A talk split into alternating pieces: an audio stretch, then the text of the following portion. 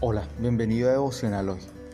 Hoy quiero compartirte una palabra que está en 2 Timoteo 3, 16 al 17 y dice así, Toda la escritura es inspirada por Dios y útil para enseñar, redarguir, para corregir, para instruir en justicia, a fin de que el hombre de Dios sea perfecto, enteramente preparado para toda buena obra.